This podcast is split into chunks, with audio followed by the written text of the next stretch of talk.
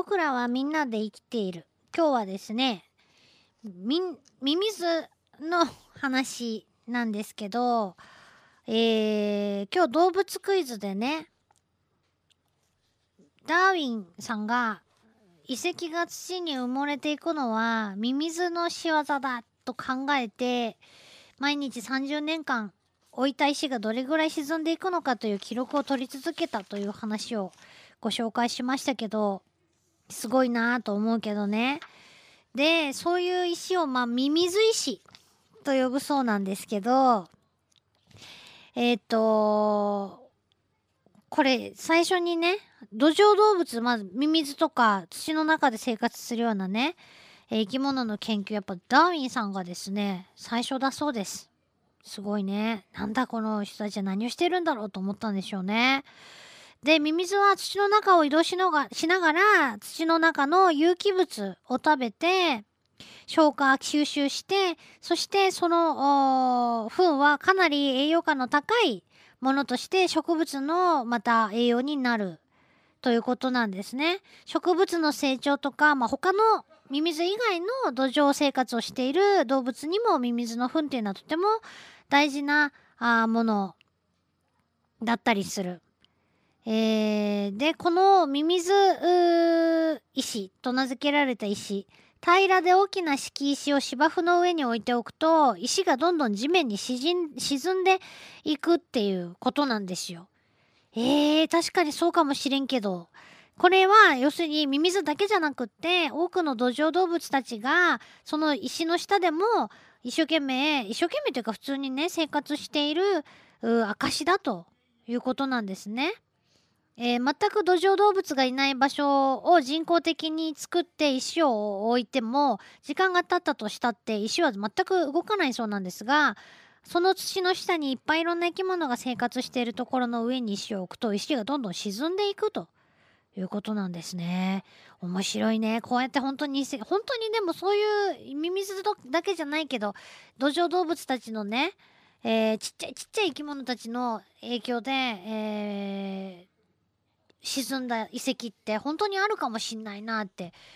思いたくもなるなと思ってね。それでミミズといえばなんですよ。ミミズといえば、もうほんと毎日気になることがいろいろとあります。いやー、夏になると本当にたくさんのミミズがアスファルトの上でですね、干からびて焼け死んでしまっている光景を目にするんですけども、もうかれこれ12年前か。地球に金的というね、生き物番組を始めた頃に、どうしてミミズは夏になるとアスファルトの上にわざわざ出てきて死んじゃっているのかっていう。こうみんなで考えよう。ね本当かどうかはミミズに聞かないとわからないけれどもみんなで考えてみようっていうことでちょっとプチッと盛り上がったことがありました。でまあいろんな説があって雨が降った次の日に結構ミミズが出てきてる気がするので土の中で水浸しになって溺れちゃうって言って出てきたミミズが帰り損ねて、えー、天気になってアスファルトの上が熱すぎて死んじゃったっていう説とかミミズを運んでた車から落っこちたとかいろんな説がその当時ありました。でまあ何かしらの理由で移動したミミズが、えー、出た先がアスファルトで熱って言ってる間にもう帰れなくなっちゃって焼け死んじゃってるんじゃないのかっていうのがまあ当たり障りのないというかね考えうる中でも分かりやすい理由だろうけれども何が問題かっていうとじゃあその移動したかった理由は何なのかっていうここが一番の秘密ポイントになるわけですよね。何の理由でわざわざその今までいた場所を離れたのかっていうわざわざ過酷な場所に出てきてるのかっていうことなんですよね。でまあ結論から言うと結論から言うのか 分からんけどえっ、ー、と要するにアスファルトの上に出たくて出たわけじゃないのは間違いなさそうですね。いやん出たら暑いってもう暑暑って言ってる間に戻れなくなってしまって、えー、やっぱパニクると思うんですよね出た先いきなり暑いから。例えばですよそれまで土の中でちょっと芝とかもあるようなところからぴょって出て一歩出たほら芝生とアスファルトの境目ってあるでしょ？そこで一歩ぴょろって出たところにアスファルトですよ。いきなり体の先端、頭の方がぴょってあの熱いアスファルトについたら、もうその時点でパニックですよね。したら戻るどころかっていう、もうどこに行ってもおかしくないような状態になりそうですし、ミミズのあのしっとりした体がアスファルトに一瞬でも触ったらその瞬間にもうジュッてなりそうな感じですよね。私たちの足の裏だってミミズ用の体に比べたらうんと皮膚厚いですけど、裸足じゃとても歩けませんもん。で、また遠回しになりましたけど、じゃあなんで出てしまうのかミミズさんよっていう話で、でね、ついにですね、あの、本格的に調査をなさった方のレポートを見つけることに成功したんですけど、どなたが書かれているのかちょっとお名前がわからないんですけどもね、あのー、よくそのアスファルトの上で死んでいるミミズの種類を見てみると、太ミミズと呼ばれるミミズ、えー、島ミミズは釣りをする餌方にはご存知な釣り用の餌になるようなミミズでだそうですがそうじゃなくて太ミミズというこれはですね地面の表面の部分表層部分に住んでいるミミズだと。で結局その普通その太ミミズは昼間は浅い土の中にいたりしてえー、枯葉の下なんかにいるそうなんですけど夜になると落ち葉の下を動き回る。でまあ落ち葉の下っていうのは大体こう湿気があって、えー、それなりにミミズさんが住みやすい環境なのにえー、と乾燥してそのその場所がですね乾燥してくると熱っ熱々熱ってミミズさんにしてみればもうなんかちょっとの水分の蒸発が急激な温度の変化を生むんでしょうねきっとね。それで熱っと思ってそにそこにいたくないと思って、えー、どうやらあ移動しているんじゃないかということなんですね。住んでるところが、まあ、湿気があってねあのー、あるうちはいいけど湿気がなくなってくると熱々っつって移動してる先にはって気がついたらアスファルトがあったとかそういう日光とか乾燥とかから逃げられないところにうっかり出てしまったっていうことがどうも考えられるんじゃないかなということなんですよ。結局あのー、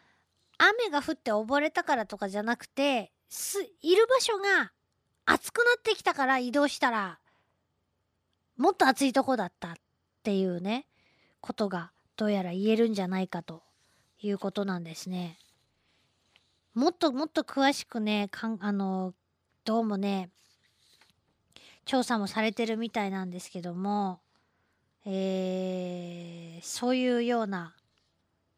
ことで朝になってよく私あの朝5時頃とか道に出てみるとそのほんと帰りそびれたミミズたちがまだね生きてるんです。動き回ってるんですねアスファルトの上で「はよ帰らんと」って思うんですけどそういうミミズたちが帰る場所を探して一生懸命土のあるとこきっと探してるんだと思いますけどそうこうしてるうちにお日様が完全に登りきってもう7時8時回ってくるとミミズにとってはもう無理なのかもしれないというような温度になってきてる。でえっ、ー、と湿度の高い夜にミミズがよく徘徊するっていうか移動するんだそうです。で雨の時はじっと閉じこもってるそうなんですけど雨が上がって湿度が高いと移動したくなるそうなんです。うん、で結局移動した先がやっぱりまたアスファルトだったりするとっていうことで朝ミミズがやたら多いなっていう前の晩はもしかしたら湿度がやたら高かった晩だったりするのかもしれないと。いうことなんですよね。いずれにしてもやっぱり周りの湿度の変化乾燥しすぎで痛くなくなる場合と湿度がたっぷりあるのでちょっとなんか出かけちゃおうかなっていう前向きな気持ちになっての、えー、事故ではないのかなという気がしました。面白いなと思って。ということでミミズに聞いてみないと本当わかんないんですけどえー、どうやら周りの自分のいる場所の湿度温度の変化が大きな鍵になっているのではというところで地球に金的じゃなくて僕らみんなで生きている今日はですねおしまいにしたいと思います。ありがとうございました。LoveFM Podcast. LOVE FM のホームページではポッドキャストを配信中。あの時聞き逃したあのコーナー。気になる DJ たちの裏話。ここだけのスペシャルプログラムなどなど続々更新中です。現在配信中のタイトルはこちら。Words around the world. 僕らはみんなで生きてる Busan Hotline. ミュージックプライマリー4ポッドキャスト君が世界を変えていく。ハピネスコントローラースマートフォンやオーディオプレイヤーを使えばいつでもどこでもラブ f m が楽しめます。私もピクニックの時にはいつも聞いてるんですよ。LoveFM Podcast. ちなみに私はハピネスコントローラーを担当してます。聞いてね